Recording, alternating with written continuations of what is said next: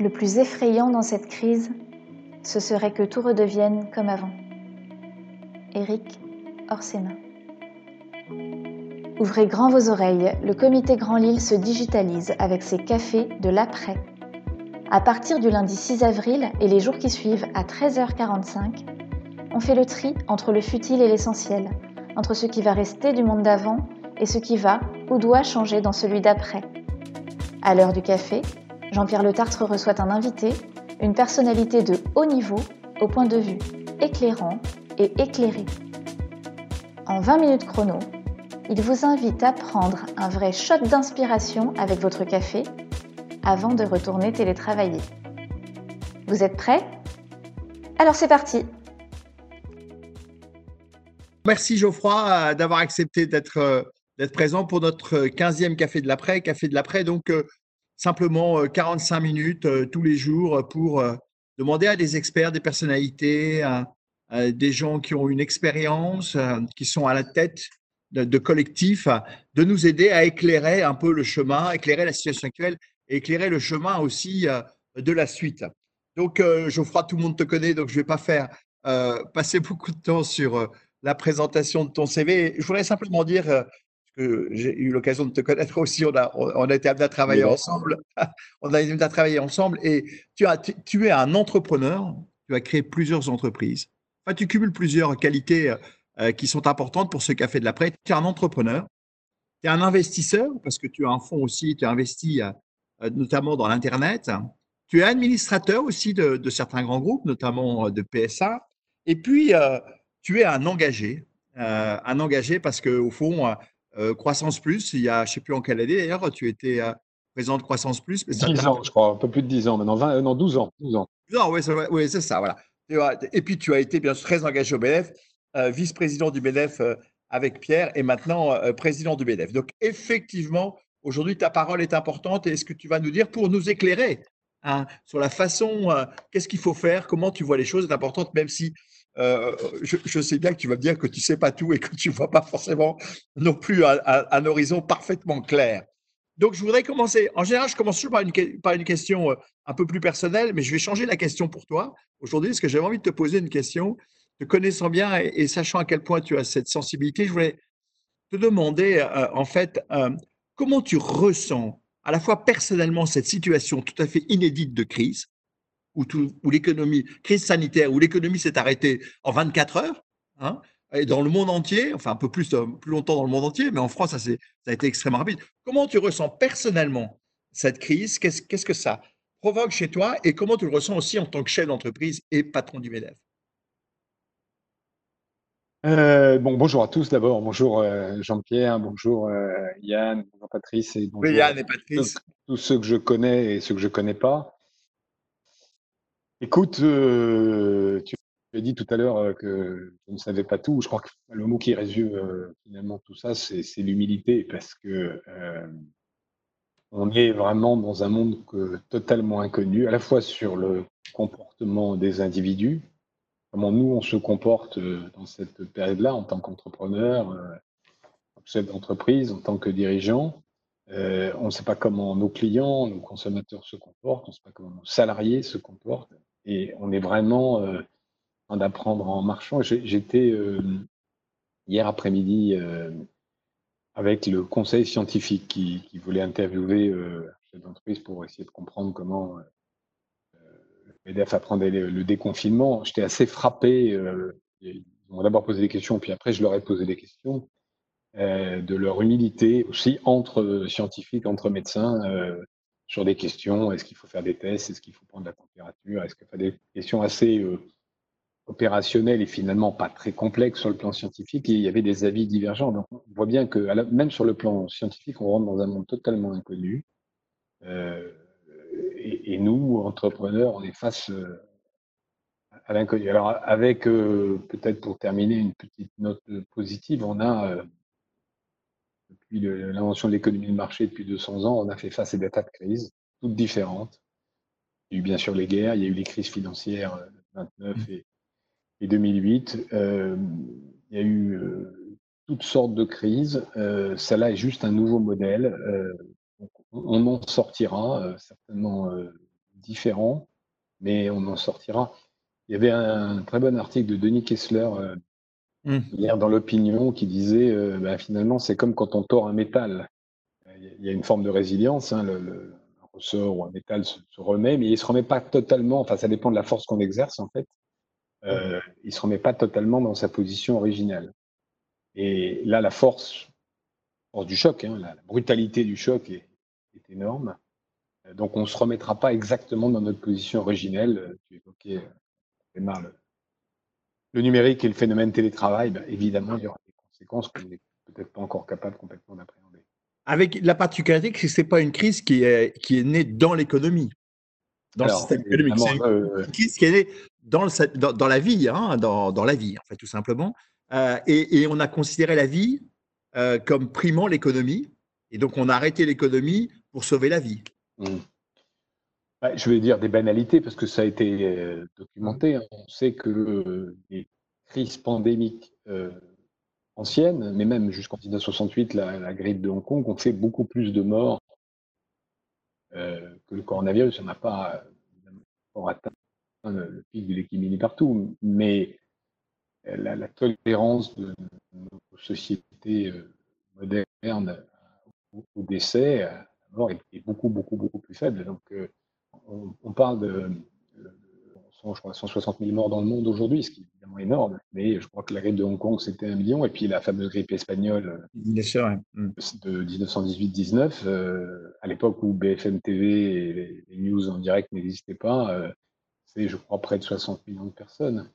Mais au fond, euh, comparer, vous savez, on dit comparaison n'est pas raison, c'est-à-dire que chaque époque a ses tolérances, chaque époque a sa capacité à supporter euh, des chocs. Quand on sortait de la guerre de 14-18, je pense que la résilience des individus, leur, acceptation euh, de la mort était très très différente. donc le choix qui a été fait par tous les pays, qui est celui, enfin presque tous les pays, de privilégier la vie et, la vie de nos aînés en particulier sur le choc économique est manifestement un choix, euh, même s'il n'a pas été démocratiquement voté, puisqu'en réalité, il n'y a pas eu. Il, fait, euh, il fait consensus, même si je ne suis pas sûr, mais c'est facile à dire après, que on est totalement mesuré euh, l'impact économique des mesures qui ont été prises. Ça s'est fait un peu en deux temps. Hein. Ça a commencé mmh. par confiner, bloquer les sociétés. Et puis après, on s'est rendu compte que bah, l'économie avait besoin que le sang circule. Quoi. Mmh. Le sang s'est arrêté de circuler, hein, c'est-à-dire les échanges, marchandises, les biens, l'argent.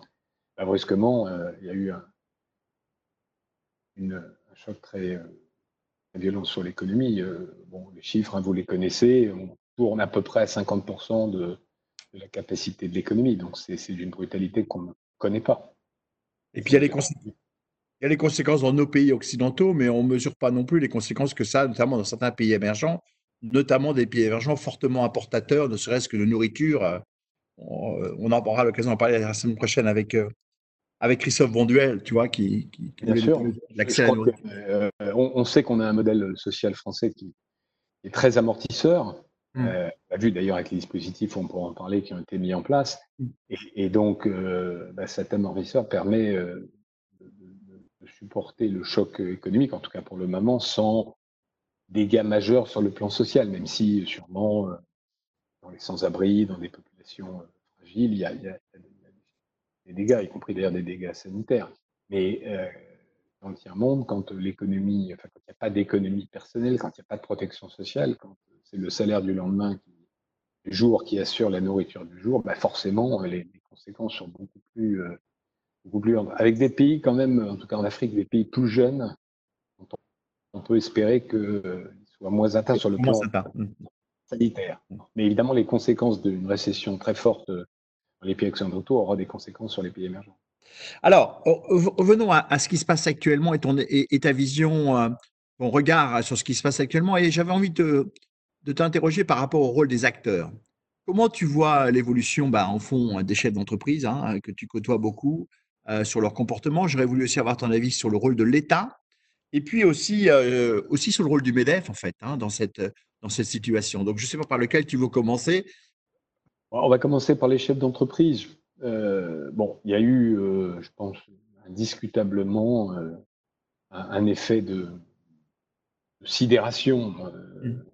Moi, j'ai vu beaucoup de, de, chefs d'entreprise, adhérents au poids du MEDEF d'ailleurs, un peu groggy, quoi. un peu chaos debout. C'est vu avec une telle brutalité. C'est surtout tellement en dehors de nos schémas que le fait de fermer boutique, en quelque sorte, est vraiment un événement totalement imprévu. En plus, la France, par rapport à l'Europe du Nord en tout cas, a, freiné beaucoup plus brutalement. Mmh. On est un pays avec un président de la République. il n'y a pas beaucoup de pays où il y a 35 ou 36 millions de personnes qui regardent en même temps le président de la République qui dit restez chez vous. Et donc le lendemain, quelques jours après, tout le monde est resté chez soi. Les salariés sont restés chez eux, les entreprises ont fermé. Donc ça a été très, très, très, très brutal. Après, je pense qu'il y a eu beaucoup d'agilité, beaucoup d'esprit entrepreneurial chez les, les entrepreneurs, heureusement, tu me diras, euh, notamment euh, toutes les solutions euh, les plus, les plus efficaces pour les masques. Bien sûr, on a, des bons exemples dans le Nord d'ailleurs. Hein. Le, respirateur artificiel, le projet monté par PSA, l'air liquide, etc. Mais aussi le projet open source de respirateur un peu low cost qui a été monté par, par Parrot et, Seb. Donc, il y a eu beaucoup d'esprit d'ingéniosité. Le masque de Décathlon, hein, tu as vu euh, De Décathlon, euh, les, les, les, visières en plexi euh, fait en, en imprimante 3D. donc, ça, il y, a, eu ce besoin des entrepreneurs d'agir, de, de, contribuer. De... Et puis, sur le plan de leur business, on commence à sentir, depuis une dizaine de jours, évidemment, ça dépend beaucoup des secteurs, une volonté de, de, de reprendre, de se dire bon, ben, ok, on est confiné, on a beaucoup moins de commandes, beaucoup moins de clients, mais on va quand même essayer. J'ai un article ce matin là, dans la, sur la restauration qui essaye euh, tant bien que mal de survivre avec euh, euh, la livraison à domicile. Enfin, les restaurants sont fermés, ils font de la cuisine et ils offrent en, emporté ou à domicile des plats tout faits, cuisinés. Donc, ce qui caractérise, je trouve, les entrepreneurs après cette phase de, sidération, en quelque sorte, c'est la volonté de repartir. Et j'espère surtout, euh, c'est le plus important, que ça va s'amplifier et, continuer, parce qu'on ne peut pas rester euh, plus de deux mois, euh, ne pas travailler, certes indemnisé ou remboursé par l'État, mais Côté État, il faut dire ce qui est, il y a eu une réaction très rapide. Bruno Le Maire a pris assez rapidement la mesure de la difficulté. Alors, on a toujours un rôle, hein, les organisations patronales se sont mobilisées pour lui dire attention, il y a des risques massifs de faillite. Et donc, les dispositifs de survie, ce que j'appelle les dispositifs de survie, hein, c'est-à-dire, euh, en gros, les trois grands dispositifs que sont euh, le prêt garanti par l'État, euh, le fonds de solidarité et le chômage partiel ont été mis en place assez rapidement. Alors, je ne sais pas s'il y aura des questions là-dessus. Il y a eu, il y a eu des bugs, hein, il y a eu des, il y a eu des, des des grippages au début, c'est-à-dire que effectivement certaines banques ont pu demander des dossiers compliqués, des prévisionnels, etc. Mmh. Bon, chômage partiel, le site buguait, mais je trouve euh, quand même que globalement, pour des dispositifs absolument massifs, euh, on parle de millions de personnes, mmh. des chômages mmh. partiels de centaines de milliers côté, euh, côté PGE, mis en place en deux ou trois semaines, ça fonctionne plutôt, plutôt pas mal semble-t-il. En tout cas, c'est assez efficace. Alors évidemment, il y a encore, donc nous, ça permet d'ailleurs de répondre à ta question, Roux Medef. Qu'est-ce qu'on a fait? Nous, on a servi de courroie de transmission entre euh, bah, les remontées de nos adhérents d'un côté et les pouvoirs publics. Et en courroie de transmission descendante et, montante, hein, on a qui a participé pendant de nombreuses années au conseil exécutif, on a mis en place un conseil exécutif toutes les semaines mmh. où bah, on essaye de faire passer les informations qui viennent par le public et surtout remonter un peu les trous dans la raquette, c'est-à-dire là où euh, euh, il manquait quelque chose. Par exemple, pour donner un exemple, on, a, on s'est beaucoup battu avec succès pour obtenir que les entreprises qui étaient notées 5 et 6 ou, ou, plus haut encore puissent être éligibles au PGE, alors sans garantie de, de l'obtenir, mais qu'elles ne soient pas exclues euh, du PGE, ce qui était un peu le, le, projet de départ où il fallait être noté 5 plus ou, moins pour, mmh. Euh, alors, je, précise que la note basse est une bonne note, un hein, Banque de France. Je pense que les gens qui écoutent le savent, mais un peu contre-intuitif. donc, on, a essayé de, voilà, de, voir les trous dans la raquette. Le chômage partiel, c'est pareil. il manquait au départ les VRP. Ouais. Il manquait tiens, une mesure qui vient d'être annoncée, je crois, hier, qui est le chômage partiel individualisé. puisque dans le règlement chômage partiel qui datait d'avant la crise, il, vous mettez une, une, entité au chômage partiel. vous mettez, je sais pas moi, toute la compta mmh. au chômage partiel. Une entité. Or, euh, tu peux avoir besoin, même si l'entreprise est, une activité très réduite, voire arrêtée, euh, de faire ta clôture des comptes, de faire la paye tout simplement. Euh, et, donc, tu, dois pouvoir avoir une partie d'une, d'un sous-ensemble d'une entreprise ou d'un établissement, etc. Et donc, on peut maintenant, alors je ne sais pas quelle est la date de vigueur, faire du, faire des demandes individualisées par, euh, par salarié. Voilà, donc on a été euh, dans un rôle un peu de, de secouriste, euh, comme l'ont fait d'ailleurs son patronale, pour essayer de, de, voilà, de, contribuer à, amener le cash et, les, solutions opérationnelles. Mmh. Tout en se disant, ça je crois qu'il faut qu'on le partage, hein, mais on débattre, qu'il il y a une forme de morphine. Hein. C'est-à-dire que, pas se tromper, euh, tout ça, euh, ça coûte d'abord un bras euh, finance publique, aux finances publiques, à la collectivité, donc à nous-mêmes, la future nous-mêmes.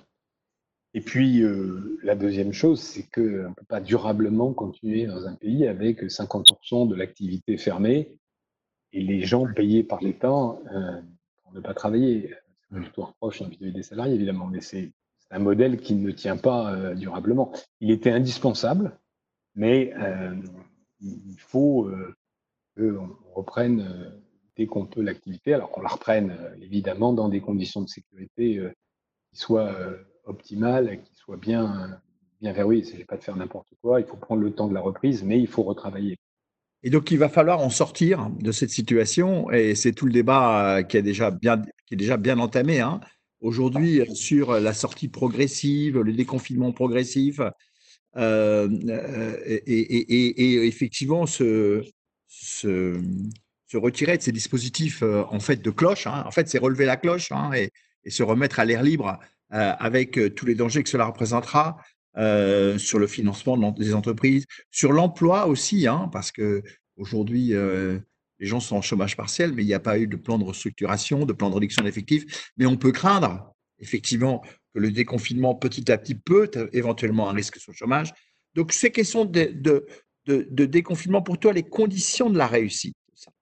Alors, encore une fois, je comprends très bien que tu ne les as pas toutes et que tu n'as pas la recette.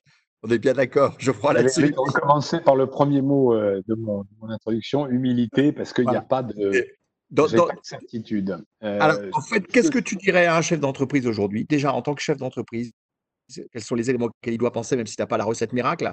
Et qu'est-ce que tu dis à l'État et aux banques? Alors, je, vais peut-être euh, commencer par euh, deux mots. Il faut, je pense qu'il faut faire une reprise progressive et sécurisée. On, sent tous hein, qu'il n'y a pas le 11 mai la lumière au bout du tunnel. Mmh. on, il y a eu beaucoup d'expressions médiatiques sur le jour d'après, l'après. Bah, J'ai peur qu'on ait le café de pendant, si je puis me permettre. Je cherche un nom pour après le 11 mai, ça peut être le café de pendant.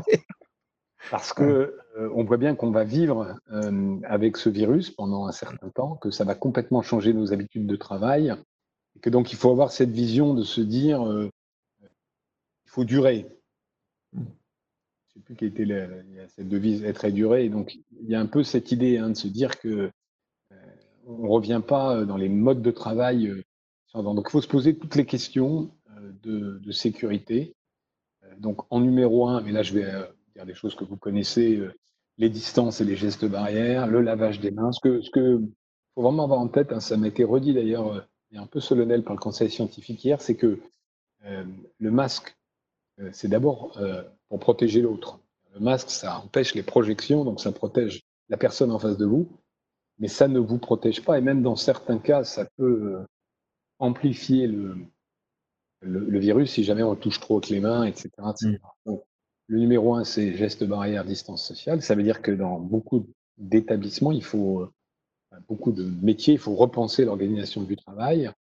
Il y a tous les protocoles pour les entrées et les sorties de site, il y a euh, les vestiaires, il y a la restauration, euh, les espaces communs, il y a une salle de pause. Est-ce qu'on peut se mettre tous ensemble dans la salle de pause? Probablement pas.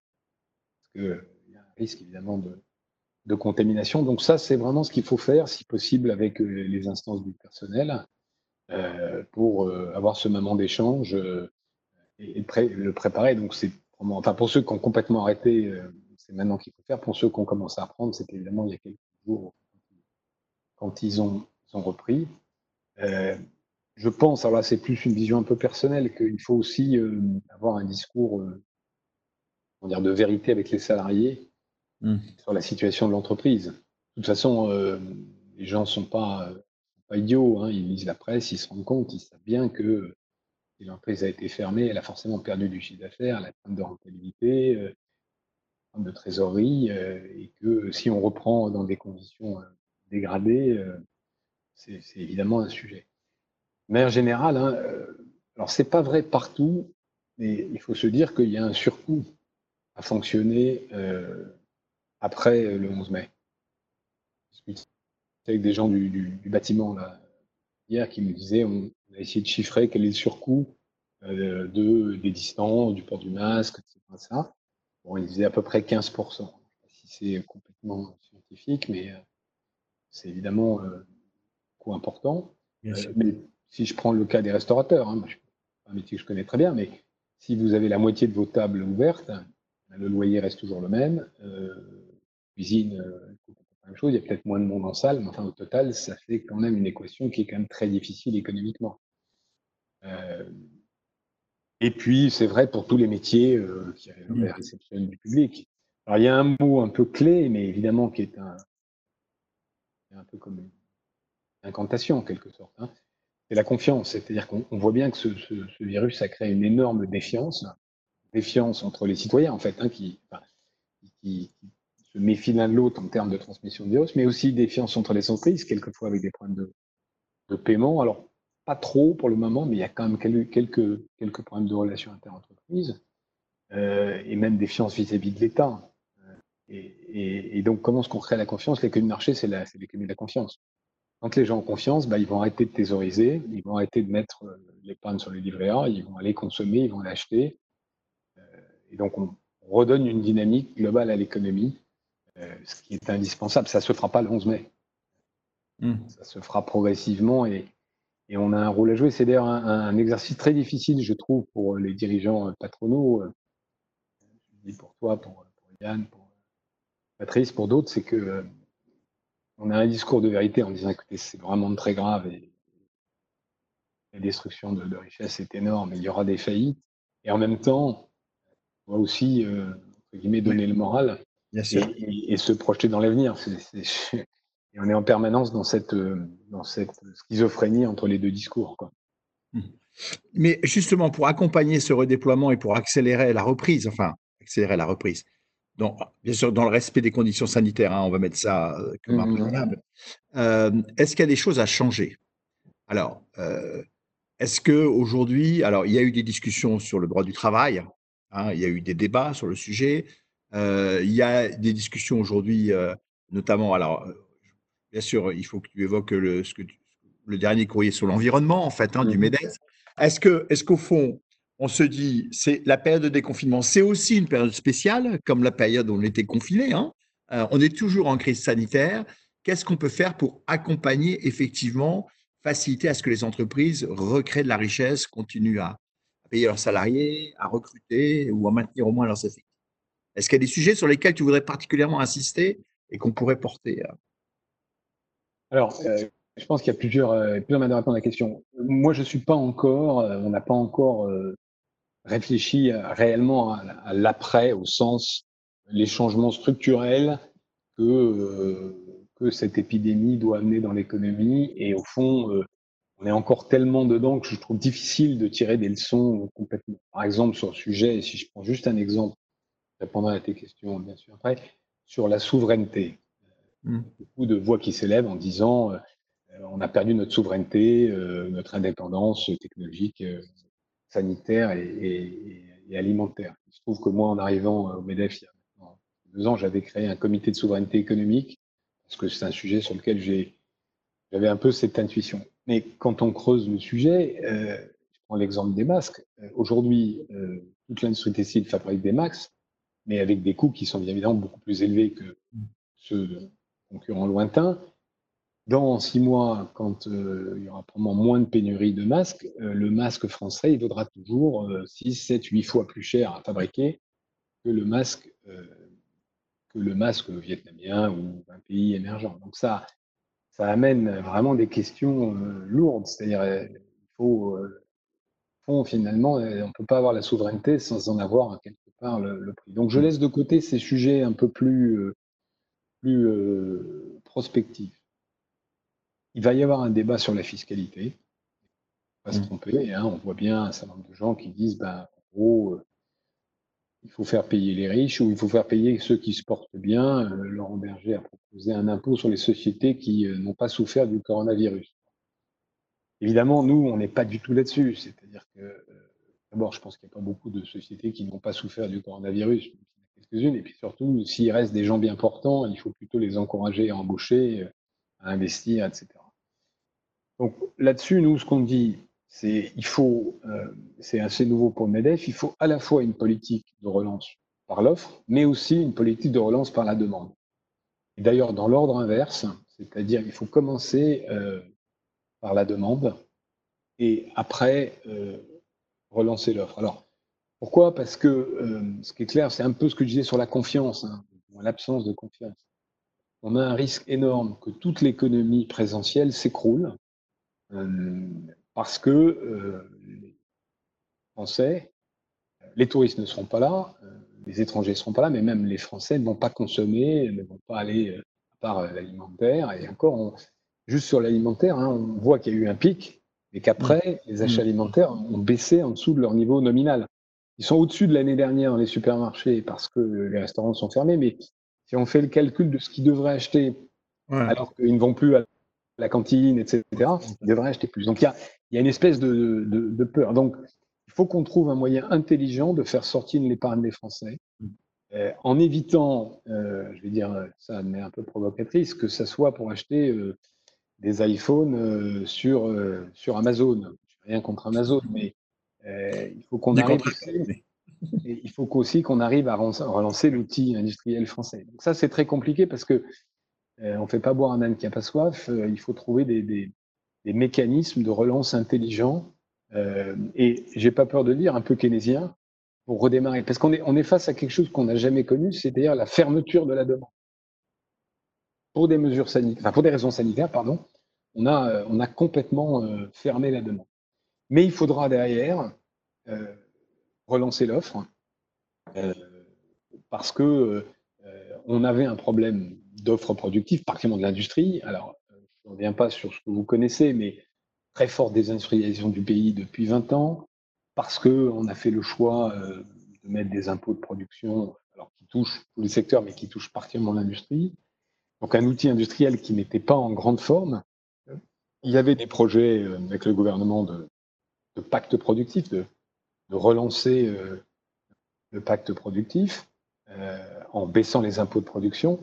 Euh, donc c'est autour de ça euh, qu'il faut retravailler euh, avec peut-être un, une idée autour de que les investissements vont être à l'arrêt. On voit bien que toutes les entreprises en ce moment coupent les investissements. Premier truc à faire pour garder les cash. Et donc comment on fait pour rebooster les investissements, pour encourager les investissements? Les crédits d'impôt traditionnels sont sur l'IS. Bon, l'IS, il n'y en aura pas beaucoup en 2020. Euh, mm. Il y en a surtout encore moins en 2021. Enfin, pardon, il n'y aura, pas beaucoup de, bénéfices en 2020 et donc très peu d'IS en 2021. Donc, peut-être qu'on peut imaginer, on n'a pas encore formalisé ces mesures, quelque chose autour des impôts de production, un crédit d'impôt de production pour encourager euh, les entreprises euh, à, investir. Il faut aussi réfléchir, j'ai pas peur de le dire, à un grand plan d'investissement étatique. Mm. Parce que le seul qui a de l'argent aujourd'hui, parce qu'il l'imprime, hein, c'est lui qui a la, puissance de battre monnaie, c'est l'État, et que en général, on ne demande pas à l'État de rembourser. Euh, donc, euh, c'est l'État qui doit donner l'impulsion. Euh, et, il faut vraiment réfléchir à un plan d'investissement drivé par l'État sur le numérique, sur le bâtiment, sur des secteurs majeurs. Alors, ça m'amène à répondre à ta question là sur la, petite polémique sur l'environnement, la, la, loi économie circulaire. Donc, évidemment, on ne remet pas en cause ni d'ailleurs les lois qui ont été votées, ni la nécessaire transition énergétique, parce que le problème du, réchauffement climatique s'est pas arrêté, enfin, ça, même s'il y a eu une petite pause, mais temporaire, il s'est pas arrêté avec, euh, avec la pandémie. Euh, et donc, euh, il faut continuer, peut-être même d'ailleurs dans certains cas accélérer. Parler du bâtiment, c'est peut-être l'occasion, s'il y a un grand plan, de faire un plan de rénovation énergétique accéléré, qui ferait travailler nos entreprises du bâtiment d'un côté et qui économiserait de l'énergie et donc du CO2, enfin de l'émission de CO2, pardon, en même temps. Simplement, il se trouve qu'il y avait euh, dans cette loi économie circulaire une centaine de décrets à, publier entre maintenant et le 1er janvier, qui est la date d'application. Et que ce qu'on a demandé simplement, c'est que sur ces décrets-là, euh, qui devaient être concertés en ce moment, au moment où on parle, euh, on puisse avoir six mois de délai. Je vais donner un exemple très simple. Il y a la mise en place de la responsabilité élargie du producteur dans le domaine de la restauration la nécessité pour un restaurateur, enfin pour les restaurateurs, restauration collective et restauration traditionnelle, commerciale, euh, de recycler tout ce qu'ils utilisent euh, et d'être capable de, suivre la traçabilité de tout ça. je ne sais pas dans quel état sera la restauration au mois de décembre. Euh, je ne sais pas combien d'entreprises resteront encore debout. J'espère un maximum, mais enfin bon, on voit bien ce qui est en train de se passer. On ne sait pas quand est-ce qu'ils vont réouvrir.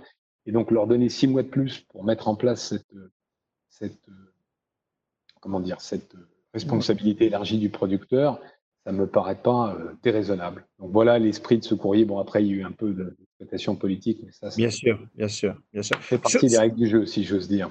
Sur les dispositions par rapport au travail, est-ce que tu penses qu'il y aura des choses à faire au moins pendant une période intercalaire, pendant une période alors là-dessus, il y a un débat aussi. il y a eu aussi un débat, mais on voit bien que d'ailleurs l'opinion publique est un peu inflammable.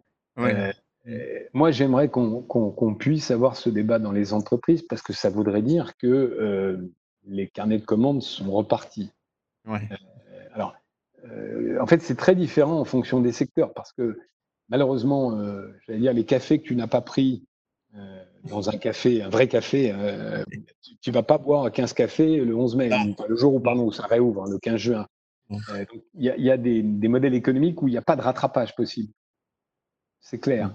Mais il y a des modèles économiques où euh, les commandes qui n'ont pas été euh, honorées euh, peuvent être rattrapées, le retard qui a été pris peut être rattrapé.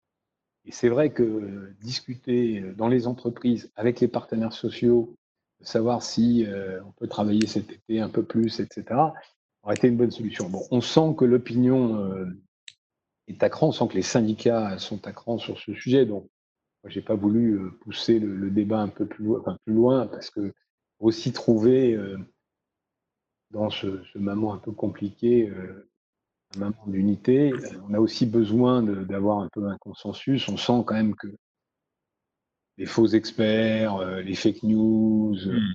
partent un peu dans tous les sens. Et, donc, voilà, pour ça que je n'ai pas poussé plus loin oui, il y, a des moments où l'unité est importante dans ce type de, de situation. Ce, que, ce, que, ce, que, ce, que, tu proposes, c'est que les négociations soient plus près du terrain aussi. Quoi, de, bah, de toute façon, ça a toujours été. Mais je, je, pense que l'économie est tellement diversifiée aujourd'hui. Et d'ailleurs, euh, ce qui est assez frappant, euh, cette pandémie, c'est de voir que les problèmes, tout le monde souffre, mais tout le monde souffre pas de la même manière. Avec un, cimentier, euh, gros, gros, cimentier français, je crois que c'est le plus gros cimentier français, en tout cas de capitaux français, je peux parler d'ailleurs V4, il me disait, ben moi, j'ai arrêté aucune usine. Euh, on tourne effectivement pas du tout à 100% parce que nos clients, bah, notamment le bâtiment, ne tourne pas à 100%, mais euh, ça marche. On a trouvé les bonnes distances, on a trouvé comment s'organiser. Donc, dans son métier, l'organisation du travail euh, en temps de Covid est, possible. Et si on prend le bout du spectre, les gens, les parcs d'attractions, évidemment, ils sont un, ils sont fermés. Deux, leur saison été foutu, ou en tout cas très très très endommagé. Euh, et donc eux, et puis euh, faire rentrer des gens dans un parc, euh, Quoi, 100 par 100, il n'y a pas de modèle économique. L'autre exemple qui m'a frappé, je discutais avec un autocariste qui fait des cars 10 cars Macron. Hein, donc, il me disait, moi, si on me demande d'avoir un passager sur deux, je roule pas parce que mon coût même. Ryanair aussi. voilà, ou le, transport aérien, hein, c'est pareil. Je, et donc, on, voit bien que l'économie diversifiée et donc des solutions euh, qui soient euh, complètement génériques ne fonctionnent pas. Mmh. Merci beaucoup, Geoffroy. On va passer aux questions parce que l'heure avance? Euh, est-ce que tu as des questions? Je suppose qu'on a beaucoup de questions, Sébastien. Donc, est-ce que tu peux essayer de, de, Absolument. Absolument. Merci pour la question, la réponse, pardon, sur les sujets environnementaux, parce qu'il y avait une avalanche de questions là-dessus. Donc, euh, la précision est faite. Merci, Geoffroy. Euh, il y a plusieurs questions sur le dialogue, le dialogue social euh, en France. Je vous passe les remarques sur les syndicats qui empêchent la reprise, etc. Alex pose une question précise, notamment la comparaison avec l'Allemagne. et, et, Hervé, d'ailleurs, posait une question un peu si, identique le dialogue en France, il est, euh, il est possible un jour, le dialogue social, apaisé, intelligent, euh, constructif, ah. ou, on rêve? Écoutez, euh, alors je, m'adresse à Alex en lui disant que je suis d'abord d'un naturel optimiste, donc je, je reste, comment dire, je reste convaincu que on peut y arriver. La, différence fondamentale entre les syndicats allemands et les syndicats français, hein, je pense que vous le savez, c'est que les syndicats allemands sont des syndicats de branche, branche très large, hein, mais c'est syndicats industrie, syndicats services, syndicats commerce, alors que nous, ils sont euh, à la fois interpro, donc ils n'ont pas le même euh, affecto societatis pour, euh, pour leur secteur, et en plus, ils intègrent les fonctionnaires, qui sont, comme vous le savez, nombreux en France. Donc c'est vrai que l'histoire syndicale en France rend les choses de plus compliquées. Mais ce que je peux vous dire, c'est qu'au niveau national, alors c'est pas le cas de tout le monde, il y a quand même un dialogue régulier. Nous, on a un, call à peu près tous les, je sais pas moi, tous les deux jours avec les partenaires sociaux. Bon, il y a évidemment des choses qui nous, opposent. Ce que je constate quand même, c'est que petit à petit, la nécessité de retravailler, alors évidemment, des gens moins allants que d'autres, commence à se faire jour. Euh, de ce point de vue-là, euh, ça, ça, avance plutôt bien. Ça progresse. Bon, bah écoutez. Euh, Alors, je suis sûr que, je ne sais pas si c'est le cas d'Alex, dans, dans, dans les, gens qui sont connectés, il y aura forcément des gens qui vont nous dire bah, moi, j'ai tel ou tel syndicat qui bloque la reprise ou qui n'a pas voulu signer le protocole, C'est ça qui est évidemment compliqué. Mais on voit quand même des choses qui se passent plutôt pas mal sur le terrain. Euh, je disais qu'on était à 50% de capacité, mais par exemple, l'industrie, globalement, il y a des écarts, est passé euh, en, 10 jours de 50 à 60%. D'accord. Alors, on, continue, ça vous va? Il y a, Je vais essayer de sériguer les questions. Euh, il y a une question, on peut peut-être se la garder pour la fin. vous, vous, la gardez, c'est Régis qui disait globalement, le président a beaucoup écouté les médecins, les conseils scientifiques, mais écoute-t-il les patrons? Peut-être on peut la garder pour la fin. Euh, beaucoup de questions sur euh, justement le côté vertueux de l'économie solidaire, des questions environnementales. Euh, je vais résumer plusieurs questions. Globalement, c'est des contraintes, tout ça, mais ça ne peut pas être des sources de new business. Est-ce qu'on est obligé de les voir comme des contraintes? C'est tout le débat. Ça dépend des. je ne suis pas sûr qu'il y ait une réponse générique là-dessus. Hein. C'est-à-dire qu'il y a bien sûr des opportunités business euh, je citais la rénovation énergétique, hein, donc c'est un, bon exemple. Donc évidemment, il y a des opportunités business. Dans certains cas, euh, c'est des contraintes, ou en tout cas des contraintes, je ne sais pas si c'est le bon mot, mais euh, c'est des. Ça, ça, ça coûte plus cher, je vais le dire comme ça, de produire plus vert que moins vert. En tout cas, de, de produire plus bas carbone. Toutes choses égales par ailleurs. Et donc, c'est la difficulté. C'est-à-dire que quand on est bien portant, euh, quand on a des marges, quand on peut investir, euh, évidemment, il y a une opportunité de transformer son business. Euh, quand ça va mal, qu'on est au bord du gouffre, qu'on est au bord de la faillite, c'est forcément plus, plus compliqué d'investir pour se transformer. Ce qui va être le grand sujet, en fin de compte, d'arbitrage entre le court terme et le moyen terme, en fait, là, ce que tu poses là, c'est est-ce que j'essaie de survivre et donc je privilégie les mesures court terme qui ont un impact positif sur ma survie tout de suite euh, au détriment d'investissements plus moyen terme qui me permettent ma survie à moyen terme par rapport à un certain nombre d'évolutions de, l'environnement ou de la planète. Hmm. Et, malheureusement, il faut probablement faire les deux à la fois. C'est ça qui. Voilà, mais c'est Voilà, exactement. Il faut essayer de combiner les deux. On, a, on, a, Patrice Penel, euh, Yann Orpin qui sont là. Je pense que leur micro est ouvert. Euh, Patrice Penel, tu voulais faire un commentaire euh, sur le lien, justement, le, dialogue social ici dans la région? Oui, oui, tout à fait. les entreprises qui, ont continué de produire, ce sont celles qui ont, qui ont eu un bon dialogue social à l'intérieur de l'entreprise que ce dialogue il soit direct ou, par, ou par l'intermédiaire des syndicats, ce qui a permis à l'entreprise de continuer de travailler, c'est un dialogue raisonnable entre les risques, enfin pour peser entre les risques et, les nécessités économiques de l'entreprise. Sur la région, on a euh, des syndicats qu'on réunit régulièrement et on a signé une charte récemment. Et, franchement, hier, on a eu le, délégué général de la CFDT qui est venu au conseil d'administration de de France, qui a dit des paroles qui sont exactement celles qui auraient pu être dites par un chef d'entreprise c'est qu'on ne redémarrera que tous ensemble. Et cette crise, je suis persuadé qu'elle a un avantage, au moins de ce point de vue-là, c'est qu'elle permet de créer euh, au moins une unité de vue sur le fait que l'économie, elle fonctionne avec des hommes et que ces hommes, ils ont besoin de, dialoguer pour trouver le meilleur, euh, la meilleure façon de fonctionner dans l'intérêt de, chacun des partis. Je pense que c'est important de, le dire et de le marteler. Merci. Merci, merci Patrice. Euh, question euh, toujours autour de, ces écosystèmes solidaires, etc. Euh, une remarque d'Anne qui dit finalement ça coûte pas plus cher d'être respectueux de l'environnement, ça sauve des vies et ça baisse à terme le budget santé. Oui, alors c'est vrai dans certains cas, mais ça l'est pas toujours.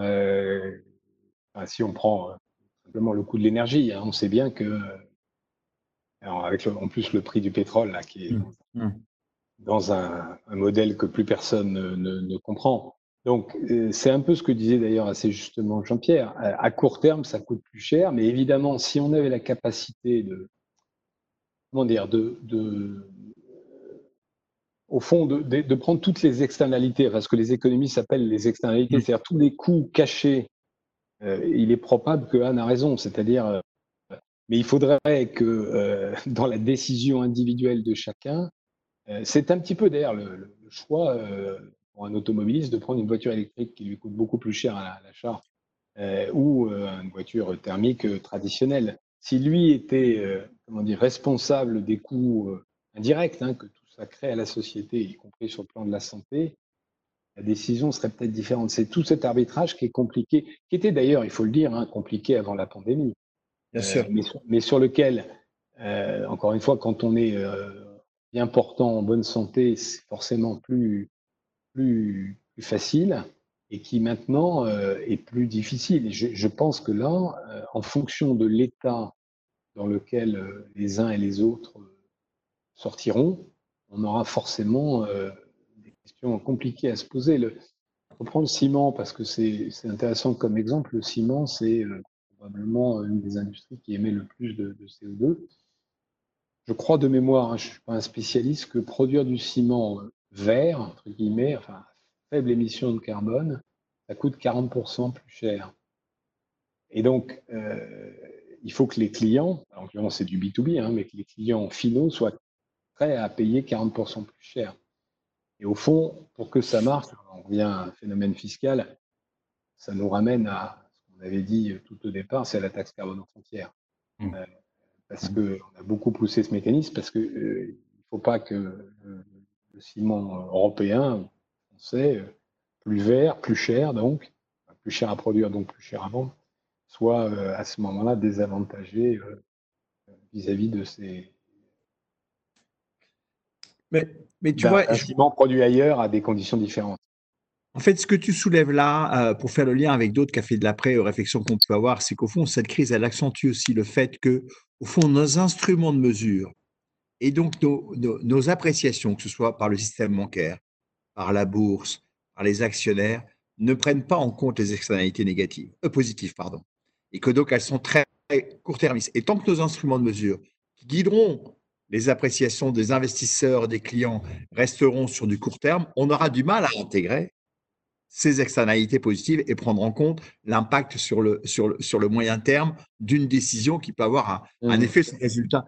Et, au fond, moi, je trouve que cette crise, dans les thématiques, elle repose véritablement une question qu'on n'a jamais réussi à vraiment à trancher, tu vois, c'est les instruments de mesure. Et ne serait-ce que sur les instruments de mesure financiers, j'ai un peu connu ça, comme tu le sais. Oui, bien sûr. Euh, non, mais c'est vrai, aujourd'hui, tu vois, c'est un, vrai sujet aujourd'hui. Euh, est-ce qu'on a une autre question, Sébastien?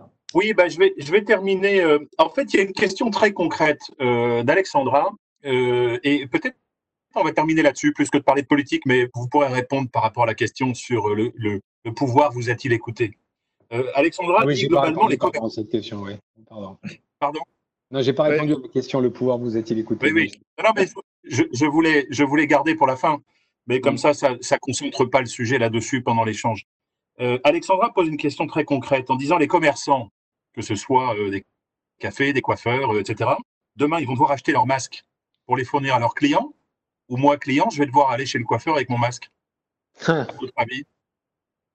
Je ne sais pas si j'ai droit à un joker dans, la, la durée de, de, l'émission, si je veux dire, enfin du café. Euh, je sais pas. On a dit que vous aviez le droit de dire je sais pas. Hein, donc, euh, et je suis pas sûr. Non, mais je vais même aller un peu plus loin. Je suis pas sûr que ni le pouvoir ni le conseil scientifique soient capables de répondre à cette. mais ça pose, ça pose des questions d'organisation pour les gens qui reçoivent du public? Non, mais bien sûr, euh, je vois très bien le problème. Hein. Moi, j'ai des activités de B2C, donc je vois très bien la, question. C'est-à-dire qu'il y a une, double question. C'est si j'ai un client sans masque qui rentre, est-ce que moi, vendeur, j'ai envie de le servir, euh, coiffeur, enfin, quelle que soit l'activité, à partir du moment où ça n'est pas obligatoire dans l'espace public. Euh, et, en fait, ça ramène un peu une question, c'est qu'on va devenir une, une civilisation du masque, euh, un peu comme l'Asie. Alors, l'Asie a une tradition depuis, pas depuis 200 ans, mais depuis une dizaine d'années après les, les épidémies de, de SRAS de porter des masques dans les transports en commun et dans les lieux à très forte fréquentation. Pas forcément au restaurant euh, ou dans des choses un peu plus, plus petites. Euh, et je ne sais pas si on peut répondre au jeu de questions parce que je pense que ça va être aussi une manière de voir comment les gens vont évoluer. Moi, je suis frappé, par exemple, de voir qu'en Europe du Nord aujourd'hui, non seulement ils ont moins confiné, euh, mmh. ils ont gardé les, les magasins, les lieux plutôt ouverts, même avec moins de monde, mais il n'y a pas du tout de demande collective de port de masque. Hmm. Euh, c'est manifestement le cas chez nous, et ça s'est imposé dans le débat public. Et donc, euh, voilà, il faut, euh, faut essayer de, de mais de, de, de, toute façon, il y, aura, il y aura à comprendre pourquoi les pays du Nord, l'Allemagne aussi, s'en sont mieux tirés apparemment aujourd'hui que nous. Euh, c'est des pays comparables avec des systèmes de protection qui sont aussi élevés. Alors, la seule, le seul point qu'on me fait remarquer, d'ailleurs, que remarqué, c'est que ces pays sont dirigés tous par des femmes. Alors peut-être que c'est ça qui a, qui a, fait, qui a fait la, différenciation, mais c'est vrai, c'est étonnant de remarquer que ce sont des pays dirigés par des femmes. Mais, mais, mais, il est vrai que quand même, quand tu vois la Suède, le Danemark, l'Allemagne, il va falloir qu'on nous explique falloir comprendre. Il y a aussi le système de santé hein, qui, est, qui, est, hum. enfin, est, organisé différemment. Euh, donc, ça pose aussi des questions euh, de ce point de vue-là. Quoi. Ouais. Euh, Bien. je n'ai pas répondu, pardon, Jean-Pierre, je réponds oui, la question sur le pouvoir vous écoute-t-il? Oui, je, je, pour répondre à la question d'une autre manière, oui, d'abord, effectivement, c'est les médecins qui ont, eu priorité en quelque sorte. Mais ce n'est pas illogique, hein, ça renvoie au débat qu'on a eu tout à l'heure, c'est-à-dire que la priorité de nos concitoyens n'a pas été euh, de sauver les entreprises, ça a d'abord été de sauver des vies. Donc, euh, effectivement, c'est les médecins qui ont donné le là, en quelque sorte, je pense à juste titre. Après, on est rentré dans une deuxième période euh, où on est consulté assez régulièrement, alors très très régulièrement par Gabriel Pénicaud et Bruno Le Maire, et régulièrement par le président et le Premier ministre. Euh, est-ce qu'on, donc on est écouté, est-ce qu'on est entendu? Euh, C'est toujours un arbitrage politique difficile hein, entre la nécessité de reprendre, l'essayer de sauver les emplois, mais en même temps le risque de, que la pandémie reparte. Et donc, euh, je trouve que pour le moment, ça se passe plutôt bien. Est-ce qu'avant de terminer, Yann Orpin, tu voulais faire un commentaire euh, notamment sur la reprise? Bah, écoute, pour revenir euh, sur ce que disait Geoffroy, je pense qu'en effet, euh, tout le monde parle de l'après du redémarrage industriel. Euh, je pense qu'il faudrait qu'on puisse avoir un, vrai plan, en effet, étatique, qui détermine des secteurs essentiels pour notre nation. On a parlé de la santé, mais aussi de, tout ce qui a trait à, la nourriture, mais pour lesquels il faudrait des exceptions de l'impôt de production pour pouvoir vraiment redémarrer notre activité et permettre aux investisseurs vraiment de mettre de manière massive l'ensemble de l'argent dans ces activités-là qui permettrait peut-être aussi d'exporter, donc de réduire notre déficit commercial pour redonner de ce fait euh, un élan financier pour ouvrir euh, d'autres secteurs et ainsi créer un cercle vertueux économique pour qu'on puisse relancer notre, notre industrie, mais, mais pas en court terme, et même pas en moyen terme, mais en long terme, sur 20-30 ans. Mais il faut absolument qu'on lance déjà une ou deux activités industrielles pour pouvoir euh, y parvenir. Merci, merci beaucoup Yann. merci beaucoup Patrice aussi. Et, merci bien sûr à, à euh, d'avoir euh, passé euh, ce temps avec nous. Tu nous as particulièrement souligné l'importance de l'humilité et je pense que si c'était une vertu essentielle avant la crise, je pense qu'aujourd'hui les incertitudes effectivement ne font que nous devons tous avoir cette humilité chevillée au corps et dans nos comportements. Tu nous as évoqué aussi l'importance du discours de vérité et, de dialogue social au sein de l'entreprise et l'importance de la confiance à la fois à l'intérieur de l'entreprise, mais aussi euh, euh, vis-à-vis des clients, des consommateurs euh, et du monde financier. Et puis, je pense que tu as ouvert trois pistes hein, ou deux pistes majeures de débat pour le futur, qui est bien entendu le débat faisons attention à ce que la fiscalité n'enfonce pas ceux qui ont la tête hors de l'eau, j'ai envie de dire, mmh tout simplement. on pourrait le dire comme ça par rapport à ce que tu à ce que tu nous disais. Et puis, euh, surtout, euh, tu demandes à, un plan de relance par la demande, ce qui est effectivement euh, pas, au fond, c'est pas dans les revendications habituelles hein, du MEDEF de ce plan de relance par la demande, mais il est nécessaire parce qu'il faut aller chercher, au fond, les surplus d'épargne en essayant de les orienter vers des achats plutôt qui concernent nos activités de production. Et puis, une relance par l'offre aussi, par un plan d'investissement étatique je suppose d'ailleurs que quand tu disais étatique, c'est aussi beaucoup l'Europe. Voilà, euh, euh, merci pour ton discours de vérité euh, dans, le, dans le style des cafés de la presse, c'est-à-dire convivial, intime, j'allais dire, entre, entre nous, avec, encore une fois, je redirai un point que tu as dit parce que c'est important, c'est que tout le monde souffre, même si on ne souffre pas tous de la même manière, mais ne pensons pas qu'il y a d'horribles profiteurs et d'autres qui souffrent énormément, tout le monde souffre, à des degrés bien sûr variables. Voilà, tu as euh, clôturé le 15e euh, Café de l'après. La semaine prochaine, nous avons euh, un très beau programme puisque nous aurons donc Françoise Nissen lundi. Françoise Nissen, vous savez, est ancienne ministre de l'Agriculture, mais aussi présidente des éditions Actes Sud. Et là, on verra, on parlera de culture et de la culture dans cette, dans cette crise et dans les évolutions futures. Nous recevrons Christophe Bonduel, bien sûr, les produits Bonduel et là, toute la question de la chaîne alimentaire et des relations avec la distribution, avec le monde paysan. Cynthia Fleury, psychanalyste euh, bien connue, euh, qui écrit beaucoup euh, et, qui donnera son éclairage sur la situation. Et puis nous aurons aussi, et nous sommes ravis de l'accueillir et, on le remercie d'avoir accepté, le préfet Lalande, qui est donc le préfet de région des Hauts-de-France, qui a mené au fond le combat, d'ailleurs avec, avec, nos amis Patrice et Yann, du combat dans la région, et puis bien sûr notre président de région, le combat dans la région contre ce qui mène le combat dans la région contre ce virus. Voilà. Et puis nous aurons le 1er mai. Et le 1er mai, en tout cas, ce que je puis vous dire pour le moment, c'est de garder cette plage horaire dans votre agenda. Donc 13h45, 14h30. Car si nous y arrivons, nous aurons une petite surprise pour vous. Voilà. Merci. On vous envoie. Vous avez reçu déjà par mail euh, le questionnaire. Euh, on, fait, a fait un petit questionnaire de satisfaction. Mais surtout, c'est pour préparer euh, ce que, comment vous voyez les cafés de l'après après le 11 mai. Qui seront les cafés, les cafés de pendant, comme tu le proposais, Geoffroy. Parce que c'est vrai que l'après, on est bien conscient qu'on est trop pendant. Voilà, merci, merci à tous. Merci Geoffroy. Bon après-midi et donc à lundi avec Françoise Dissen. Et surtout répondez au questionnaire le plus vite possible, ces trois minutes. Ça nous aidera beaucoup pour la suite. Merci beaucoup. À bientôt. Merci. Je voudrais, dire, je voudrais dire à tous et pour Geoffroy Roux Bézieux qu'il y a eu beaucoup de commentaires positifs sur votre posture et la sincérité de vos propos. Et je voulais vous le dire parce que euh, ah, bah, que vous, vous, prendrez le compliment. Je crois que ça a été assez apprécié par, euh, par les 500 personnes qui nous écoutaient. Merci à tous. Merci, Geoffroy. À bientôt. Au revoir.